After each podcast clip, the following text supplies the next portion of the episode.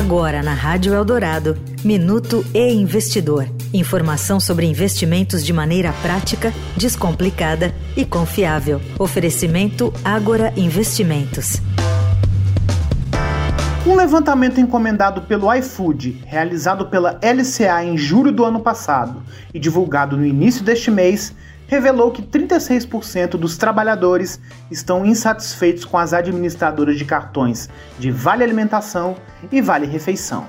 O estudo também apontou insatisfação de 38% dos trabalhadores com a quantidade de estabelecimentos que aceitam esses cartões.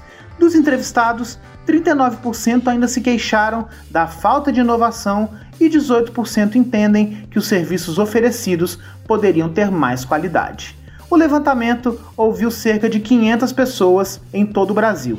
Em setembro do ano passado, foi sancionada a Lei 14.442, que garantiu ao trabalhador a troca de prestadoras ou portabilidade, além do uso do cartão em qualquer máquina.